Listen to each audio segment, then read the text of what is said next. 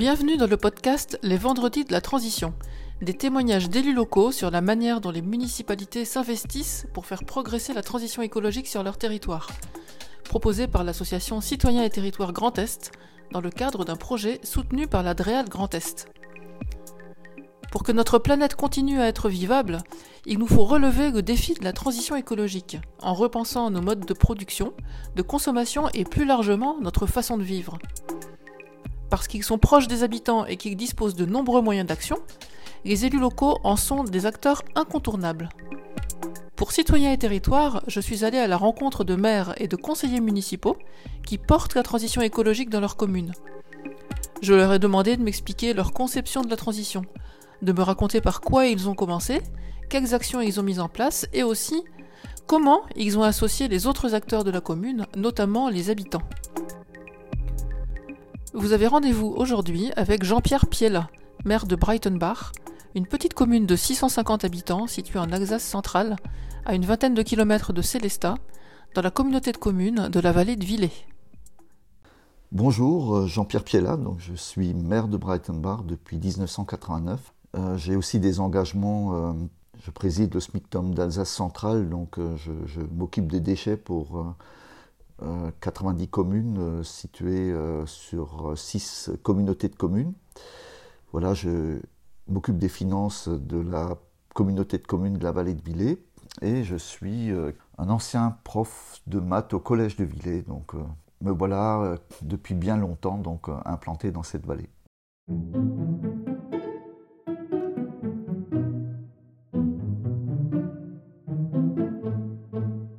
La transition écologique consiste pour moi à, changer profondément de mode de vie, à retourner vers une sobriété, non pas à remplacer euh, des moteurs thermiques par des moteurs électriques seulement, c'est-à-dire continuer ce, mode de vie et cette course que nous avons en ce moment, mais c'est réellement changer de, de vie.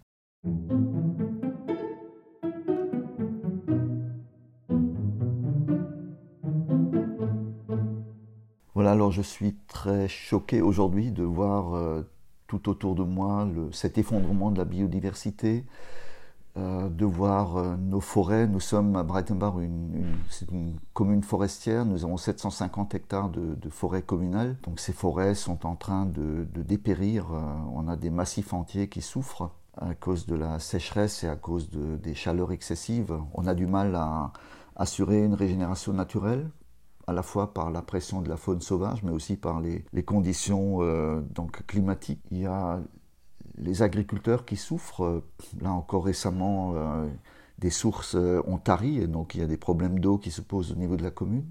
Moi-même, je suis depuis très longtemps engagé dans l'agriculture et le jardinage biologique. Tout jeune, j'aimais composter. J'ai repris le flambeau après dans, dans une vie plus institutionnelle avec le SMICTOM d'Alsace centrale où on a beaucoup développé le, compostage. On a été une des, toutes premières collectivités en France à, collecter les biodéchets, puis à, les méthaniser, à les composter. Donc c'est vrai qu'il y a ces engagements de proximité qui essayent de faire face à, au dérèglement climatique qui s'accélère, mais aussi euh, aux nécessaires adaptations climatiques. On aura l'occasion de revenir. Mais de façon plus générale, euh, mes pensées vont aussi vers ceux qui sont sur les routes, qui n'ont plus de pays, qui n'ont plus de, chez soi, parce qu'ils fuient euh, les oppressions, mais ils fuient aussi des conditions qui deviennent de plus en plus difficiles, des conditions de vie, euh, de sécheresse, de manque d'eau dans beaucoup de pays au monde, ou d'inondations catastrophiques. Donc nous avons vraiment une responsabilité collective à l'échelle du monde entier pour limiter au maximum ce réchauffement et pour changer de vie, pour permettre euh, aux, gens de continuer à vivre chez eux et de, de vivre correctement.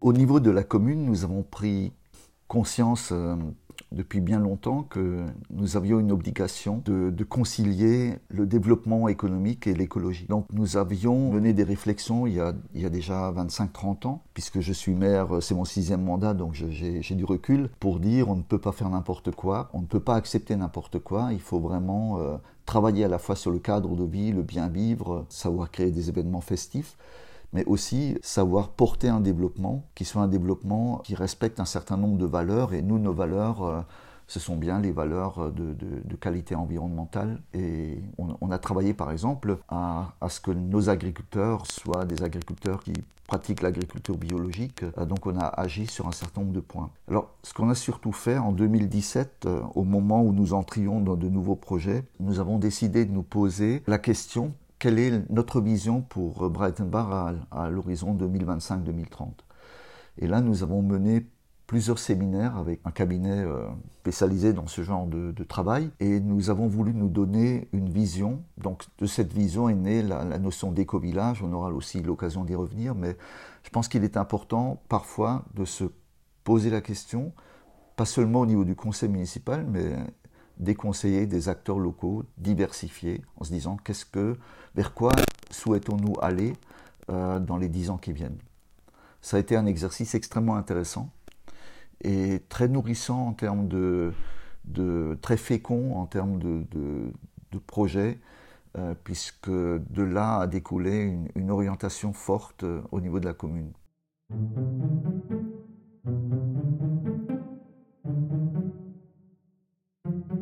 J'ai été contacté euh, dix jours avant les élections de 1989 par mon prédécesseur, l'ancien maire, qui m'a réuni avec euh, quelques personnes de son conseil municipal et qui m'a dit voilà, on a décidé, vous serez le prochain maire. Je n'étais absolument pas préparé à ça. Je n'étais pas du tout dans une logique. Je n'habitais à Breitenbach que depuis deux ans. Et donc je suis devenu maire euh, tout à fait par surprise. Et dans la foulée, je suis devenu vice-président du, du, SMICTOM d'Alsace centrale euh, de façon tout à fait inattendue. J'ai découvert une commune qui avait peu développé les infrastructures et, les moyens. Et euh, la toute première chose que j'ai constatée et qu'il a fallu travailler, c'est la rénovation cadastrale en même temps qu'un aménagement foncier.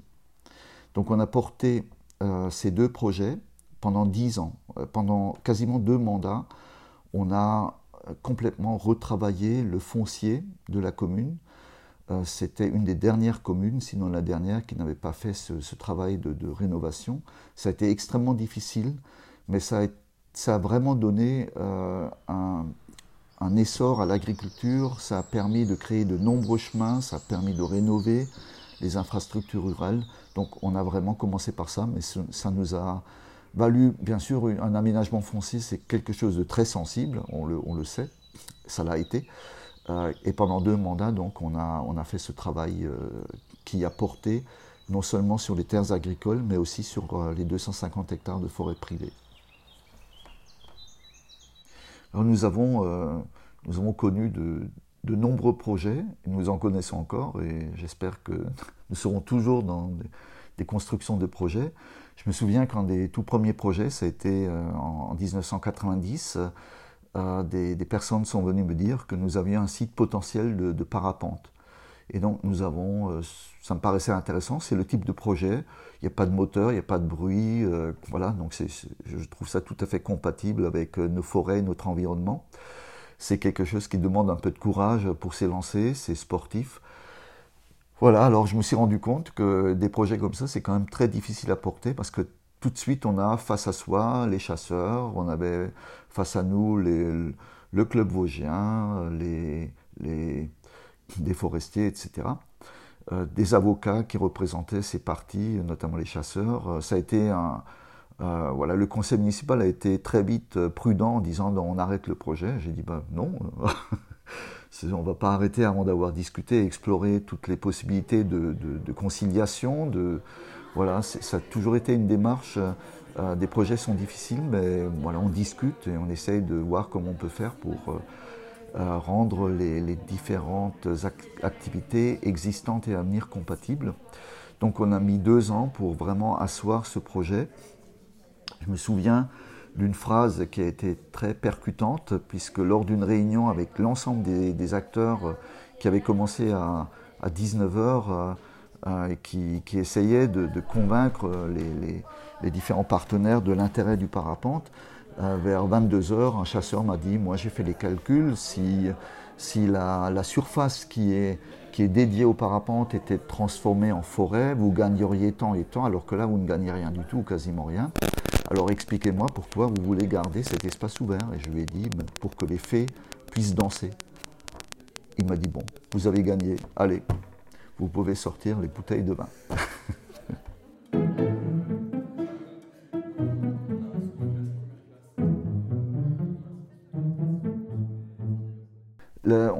on, a, connu de nombreux projets. Euh, alors, le parapente était intéressant parce qu'il a permis de résoudre le projet suivant. Euh, dans les années, fin des années 90, euh, la, villa Ouragan était dans la tempête. Alors, la villa Ouragan, c'est une villa qui se trouve au col du Kreuzweg, sur la commune de Breitenbach, en, limite de la commune, qui avait été construite dans les années 30 par le constructeur automobile Émile Matisse. La ville de Forbach avait racheté en 1956 cette euh, villa pour en faire une euh, colonie de vacances, parce que la, ville de Forbach, c'était les mines de charbon, etc. Et euh, dans les années 90, la ville de Forbach voulait s'en débarrasser. Et donc, on a appris, fin des années 90, que c'était voilà, une communauté étrangère plutôt fondamentaliste qui voulait l'acheter. Ça ne nous plaisait pas du tout, c'était pas dans l'esprit d'ouverture et de euh, du village. Et donc, euh, on a essayé de résoudre cette question, de savoir comment on pouvait euh, trouver un, porteur de projet pour cette villa. On n'a pas trouvé. Et en 2001, juste avant les élections municipales, la ville de Forbach, le maire m'avait dit bah, écoutez, nous, quoi qu'il arrive, maintenant on vend parce qu'on a un débat municipal qui est complexe. si vous ne trouvez pas, bah, tant pis, nous on vend. Et à ce moment-là, on a un, un porteur de projet de, parc d'acrobranche qui m'a contacté.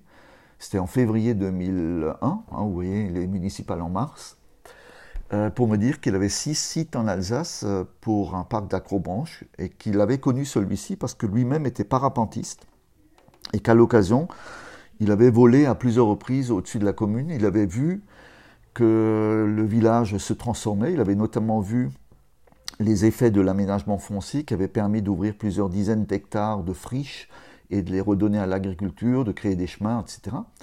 Et il se trouve que la forêt, il voulait installer ça, c'était à côté de la villa Ouragan. Donc voilà, je me suis dit, voilà, ça c'est une occasion à ne pas perdre. Du coup, euh, première demande en février 2001, le parc était terminé en juin 2001. Donc vous voyez ce qui s'est passé entre-temps avec les élections la villa. J'ai ensuite plaidé auprès de la communauté de communes pour qu'elle euh, rachète euh, cette villa et la transforme en hôtel. Ça n'a pas été simple non plus, je peux vous le dire. Mais en 2003, la communauté de communes a transformé cette euh, villa Ouragan en villa Matisse, en mémoire au constructeur automobile. Et depuis, donc, ça a été le premier hôtel à Breitenbach.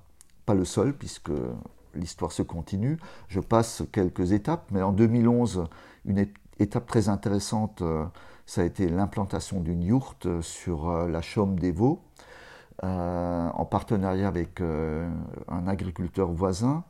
Yourte qui nous a aussi permis de nous confronter à une situation particulière qui était un permis. Lorsque le projet lorsque le projet était discuté, la yourte relevait d'une tente déplaçable, donc sans permis. Et lorsqu'elle a été installée, ben, la législation avait changé euh, et il fallait un permis. Or, on était en zone naturelle, impossible de faire un permis. Donc, on s'est engagé à régulariser ce permis précaire que nous avons mis en place à ce moment-là, euh, en faisant évoluer euh, la, le, PLU, le plan local d'urbanisme, et nous avons donc euh, engagé une révision générale de ce PLU fin 2011. Et en 2012, un autre porteur de projet est venu me trouver qui lui souhaitait créer un hôtel insolite. C'est un porteur de projet, un jeune euh, architecte paysagiste euh, franco-danois qui souhaitait développer un hôtel vraiment intéressant avec des huttes euh, et donc, euh, c'est là qu'est parti le projet du 48 degrés nord, qui est un, hôtel euh, emblématique dans le massif des Vosges maintenant. Et nous avions bien fait d'engager cette révision du PLU parce qu'elle a été particulièrement complexe. Le préfet de l'époque m'avait d'ailleurs dit si je souhaite, si je veux montrer à quelqu'un un PLU d'une très grande complexité, je vous l'envoie. Ça a duré beaucoup plus longtemps que prévu, puisque moi je pensais qu'en 2014, aux, élections qui suivaient, euh, le PLU serait terminé. En fait, il n'a été approuvé qu'en février 2017. Et l'hôtel euh, l'hôtel 48 Nord a pu ouvrir en 2020, dans une situation euh, critique aussi, tout de suite, pour ouvrir un hôtel, un nouvel hôtel en pleine, en pleine crise du Covid. on a connu aussi des, des sueurs froides. voilà quelques projets qui se sont développés. Alors, entre-temps, le parc d'Acrobranche, les yourtes se développent, donc il y a eu de nouveaux projets. Ces projets ont souvent fait ces derniers temps euh, l'objet de recours devant le TA par des, riverains, des particuliers, des, chasseurs, etc. Euh, on a toujours réussi euh, à, résoudre ces, problèmes par le dialogue, par un argumentaire, mais tout, projet aujourd'hui en milieu naturel est, compliqué, très compliqué, et demande vraiment une forte volonté politique pour les mener à bien.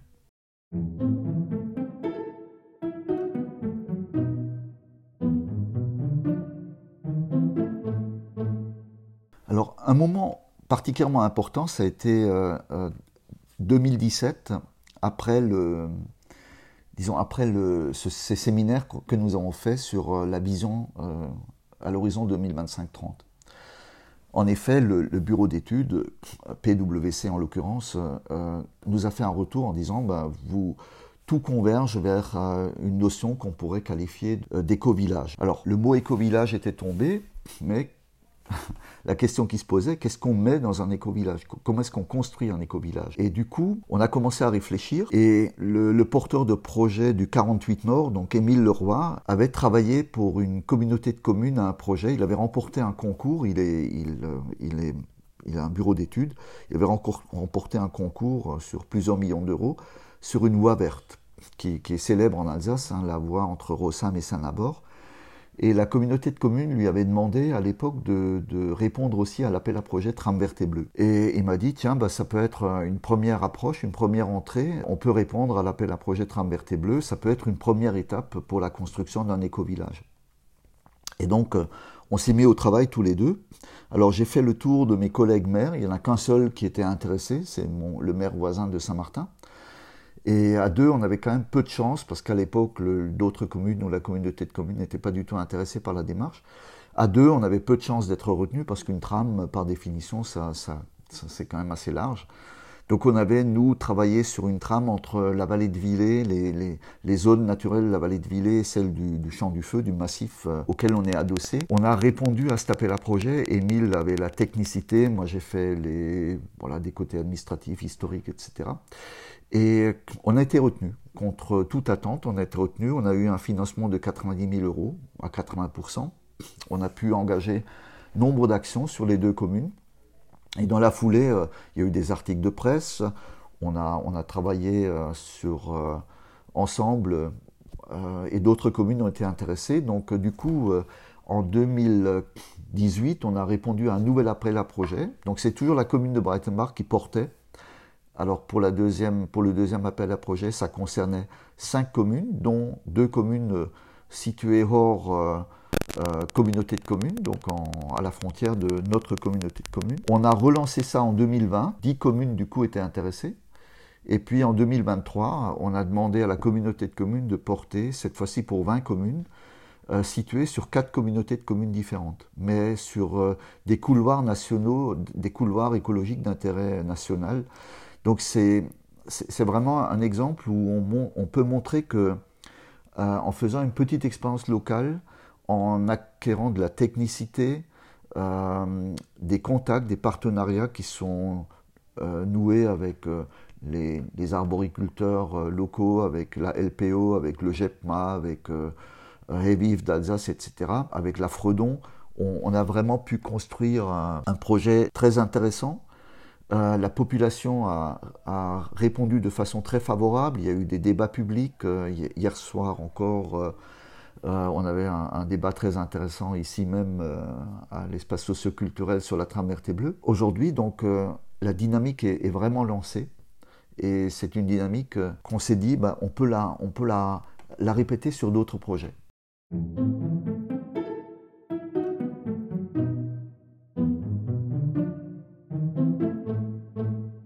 Alors en 2018, nous avons aussi lancé un projet de, de, pôle scolaire et périscolaire, donc sur quatre communes voisines.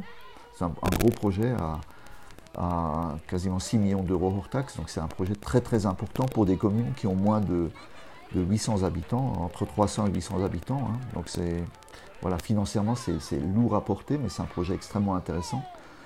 Et euh, donc ces communes euh, ont pris l'habitude, à travers ce projet de pôle scolaire et périscolaire, à travers le projet de tram vert et bleu, etc., de discuter, d'échanger ensemble.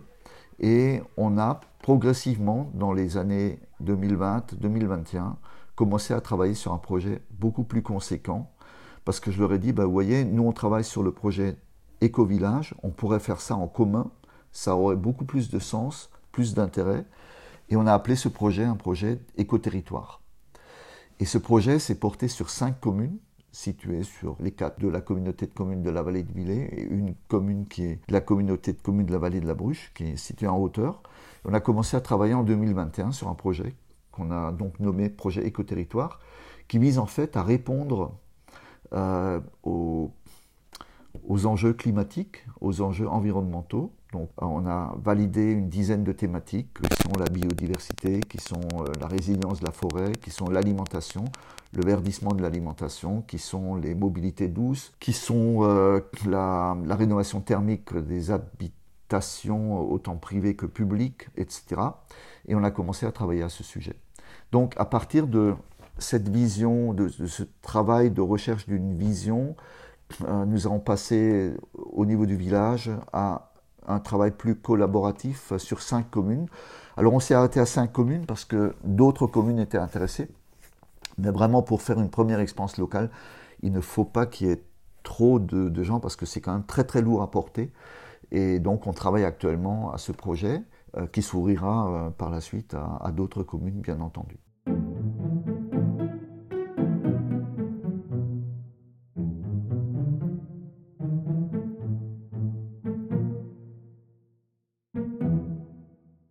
Alors cinq communes dont la capacité d'autofinancement est extrêmement faible, euh, comment porter ensemble des projets? Donc euh, l'idée a été de, trouver des financements euh, autres que les financements institutionnels pour lesquels on a toujours un reste à charge d'au moins 20%, qui est déjà en soi difficile à porter. Et quand on a des besoins qui sont évalués à plusieurs millions d'euros, puisque par exemple on veut travailler sur l'eau, rien que sur la commune de Breitenbach, on a travaillé avec alors on a, je fais une petite parenthèse, on a aussi fait appel à de l'ingénierie.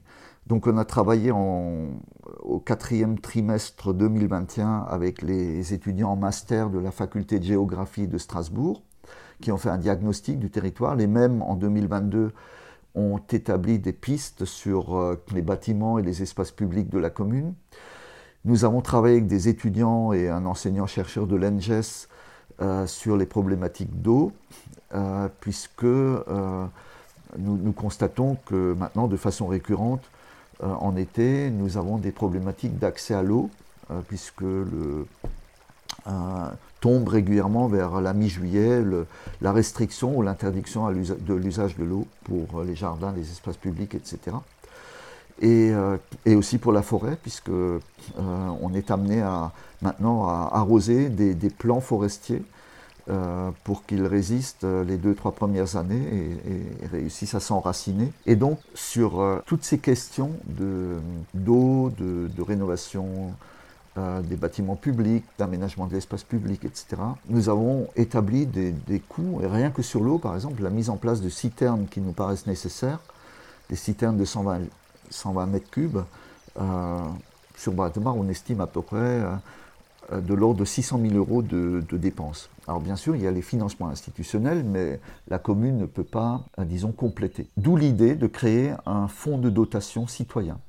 Donc une quinzaine de citoyens se sont réunis pour fonder un fonds de dotation. Donc on a réuni 15 000 euros.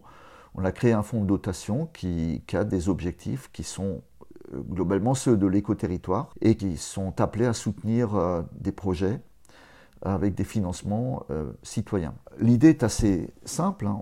on, se dit que Un fonds de dotation permet de déduire 66% ou 60% pour les entreprises euh, les sommes qui sont versées. On estime que des citoyens un peu avertis sont capables de donner 100 euh, euros par an pour des projets d'adaptation au changement climatique, pour donc travailler sur la forêt, sur la biodiversité, enfin tout ce qui a été dit précédemment.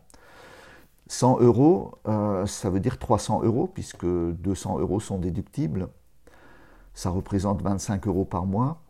Euh, donc on s'est dit, voilà, on, va essayer de trouver, de convaincre des citoyens d'abonder ce fonds, et avec ce fonds, de contribuer au financement des projets dans cette vallée, dans les vallées voisines, pour permettre de mettre en place dans les années à venir euh, des projets conséquents, de travailler avec des entreprises aussi, de travailler avec des fondations.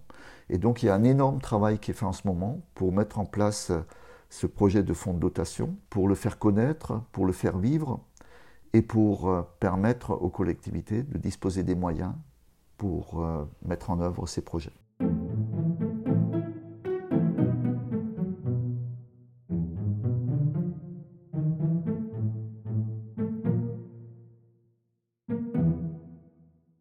Premier résultat du fonds de dotation. Alors on a, nous avons une entreprise qui nous a versé 100 000 euros, nous avons une autre entreprise 20 000 et puis des particuliers qui nous ont versé plusieurs milliers d'euros. Et donc avec ça, nous avons pu euh, euh, engager deux chargés de mission, une chef de projet puis une chargée de mission. Euh, l'une travaille sur l'ensemble des problématiques, l'autre est particulièrement attachée à la rénovation thermique des bâtiments. Donc on a créé un guichet unique avec différents partenariats la collectivité européenne Alsace, euh, France Rénov, les deux PETR, les deux communautés de communes, euh, les, cinq communes de l'éco-territoire, etc. Donc ça a été long à mettre en œuvre parce que bon, chaque partenaire euh, doit se situer dans, ce partenariat de guichet unique. Aujourd'hui, c'est pleinement opérationnel. On a à peu près 60 particuliers qui ont souhaité entrer dans cette démarche de rénovation de l'habitat. Euh, il y en a bien d'autres qui le feront par la suite. Alors on, a une masse de dossiers. On travaille aussi avec le CAUE. Donc il y a un architecte du CAUE qui rencontre les demandeurs, ainsi que notre chargé de mission, qui évalue le projet, qui, cadre le projet. Ensuite, euh, il y a un audit euh, qui est fait avec trois scénarios en général. Nous sommes aussi là pour calculer avec des spécialistes les restes à charge et permettre aux habitants de, choisir le bon scénario et de s'engager ensuite dans la rénovation de leur habitat. Donc c'est un projet qui a démarré euh, en avril euh, de cette année 2023 et qui euh, aujourd'hui a vraiment démarré auprès des habitants en juillet parce qu'il a fallu le construire et des réunions publiques dans les différentes communes et aujourd'hui il, y a une réelle dynamique. Voilà un des projets et voilà, disons aussi, euh, une des choses tout à fait concrètes qu'a permis le fonds de dotation Imagine.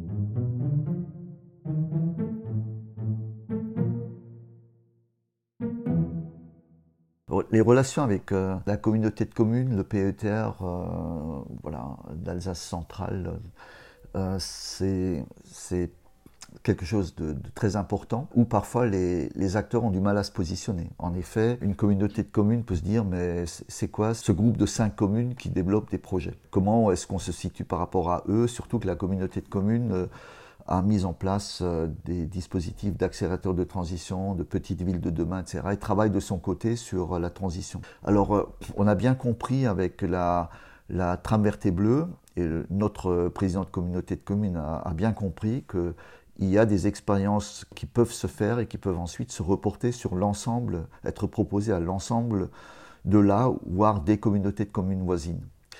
Euh, moi-même, euh, je suis vice-président à la communauté commune, je suis en charge des finances, donc je fais ce lien qui est nécessaire. Il faut expliquer. La même, la, même question se pose pour le PETR qui porte un plan climat, qui travaille sur l'économie circulaire. Alors moi, je préside le SMICTOM d'Alsace centrale. L'ADEME nous a demandé d'être moteur pour les communautés de communes au niveau de la thématique de l'économie circulaire. En tant que président du SMICTOM, je rencontre l'ensemble des communautés de communes euh, d'Alsace centrale et six communautés de communes qui elles-mêmes sont réparties sur deux PETR. Donc on, les, structures et le, millefeuille, euh, on le connaît bien, mais disons, euh, avec patience et explication, euh, tout se passe bien, mais c'est vrai qu'il faut toujours veiller à ce que les différents échelons comprennent bien ce que fait l'un et l'autre.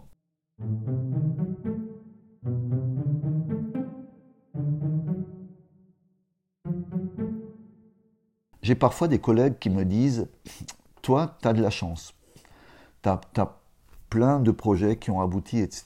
Je leur dis oui, mais la chance, ça se provoque, d'une part, et ça se construit d'autre part. Alors, ça se provoque parce que euh, pour qu'un hôtel ou deux hôtels puissent se développer sur une petite commune, eh bien, il faut travailler le règlement d'urbanisme, par exemple. Il faut le prévoir. Il faut faire un, très très gros travail que nous avions engagé en, tout début de mes mandats en, faisant cette rénovation euh, foncière, cette rénovation cadastrale. Dans ce cadre-là, la commune, euh, par exemple, a acquis de l'ordre de 5 hectares, qui était une immense friche. Personne ne s'y intéressait. Et aujourd'hui, c'est un endroit absolument remarquable où se situe le 48 degrés nord. il faut prévoir, il faut avoir euh, une vision toujours, euh, qu'est-ce que j'aimerais bien avoir dans ma commune, qu'est-ce qui serait important, etc. Moi, par exemple, en ce moment, j'ai une vision, euh, on va travailler sur l'alimentation. Moi, j'aimerais bien qu'il y ait un jour une restauration qui soit bio, plutôt végétarienne, euh, qui puisse s'installer. Je travaille sur l'installation d'un projet de vannerie, je travaille sur l'installation de, projets comme ça. Ça ne se fait pas tout seul, mais il faut toujours avoir des projets euh, en tête. La deuxième chose, il faut de l'engagement. Alors ça, c'est difficile euh, parce qu'il faut vraiment passer beaucoup de temps et puis parfois il y a de la diversité. Euh, il y a l'adversité réglementaire. Hein. Moi, j'ai dû passer à deux reprises par des permis précaires. Je ne connaissais pas l'existence des permis précaires et c'est toujours, toujours euh, quelque chose, on est sur la, euh, disons, en porte-à-faux. ça a été le cas pour la yourte, ça a été le cas pour la, la, la grande tyrolienne qui a été mise en place en 2023 au niveau du parc d'Acrobranche. Euh, il y a la complexité des textes. Par exemple, pour le 48 degrés nord, on s'est rendu compte en 2013 qu'il fallait créer une unité touristique nouvelle. Nous avons eu une chance inouïe de pouvoir le faire. Alors, je, peux raconter rapidement l'histoire. En mi-octobre 2013, on a été averti par euh, le service du département qui, à l'époque, montait le, dossier, euh, du fait qu'il fallait passer par une procédure d'unité touristique nouvelle. Dans le même temps, on savait que euh, le 17 décembre de la même année, le projet de Scott était approuvé et il ne contenait pas d'UTN. Donc euh, qu'il était impossible de, modifier le Scott d'une part et, donc de mettre en place une UTN. Donc on, s'est dit qu'est-ce qui se passe, quelle serait la situation s'il n'y avait pas de Scott et quel serait le, parcours à faire. On s'est rendu compte qu'il fallait que des bureaux d'études fassent une évaluation environnementale, que cette évaluation environnementale soit intégrée dans un dossier remis euh, à la DTT, qui euh, le mettrait à disposition du public pendant un mois, qui passerait ensuite devant une commission euh, CDSP à, à la préfecture, commission qui émettrait un avis au préfet qui prendrait une décision. On imaginait le temps que ça prendrait. Il se trouve que pour le 48 Nord, le porteur de projet, c'est euh, un, urbaniste, un architecte paysagiste, urbaniste, qui travaille dans un bureau d'études. Moi, je lui ai dit, bah, écoute, tu vas réunir euh, tous tes amis et vous allez faire cette étude environnementale dans un temps record. Nous-mêmes, euh, on va prendre les délibérations qu'il faut. Donc on a fait ça, on a remis un dossier en l'espace de de deux semaines. C'est un temps absolument record. On n'a pas passé par un cahier de charge, par une consultation pour retenir un bureau d'études, par un choix de bureau d'études, par tout le temps nécessaire au bureau d'études. Donc vous voyez déjà que c'était là, c'était une opportunité. Ensuite, euh, ben, il a fallu passer par la mise à disposition du public. Euh, on a la commission a été réunie avec euh, l'appui naturellement des, autorités de l'État hein, qui étaient favorables au projet ainsi que le département. On a passé des caps difficiles euh, voilà, sur lesquels je ne, je ne m'exprime pas. Et euh, le 12 décembre de mémoire, c'est-à-dire cinq jours avant l'approbation du SCOT, nous avons eu l'avis favorable du préfet pour la construction d'une UTN. Donc c'était très très chaud, tout à fait inattendu. Et, des choses comme ça, on en a eu plusieurs. Sur les projets actuels de yourte euh, ou d'extension, on a été euh, bah, il y a eu euh, un recours, des recours devant le tribunal administratif, devant le tribunal administratif d'appel à Nancy, etc. Il fallait un avocat, il fallait constituer des dossiers, il fallait répondre, il fallait discuter, dialoguer, etc. pour euh, apaiser, pour passer ces obstacles. Donc il faut un réel engagement et une réelle volonté politique, un conseil municipal qui accepte cela aussi. Donc c'est voilà. Donc parfois je rappelle ça à mes collègues quand ils disent tu as de la chance. Je dis oui, mais euh, tout le monde peut provoquer la chance.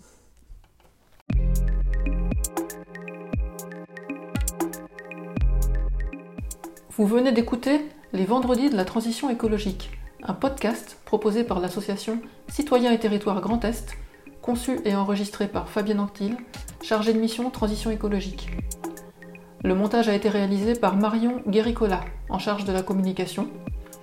Vous pouvez retrouver d'autres épisodes des Vendredis de la Transition écologique sur le site internet de l'association www.citoyenterritoire.fr.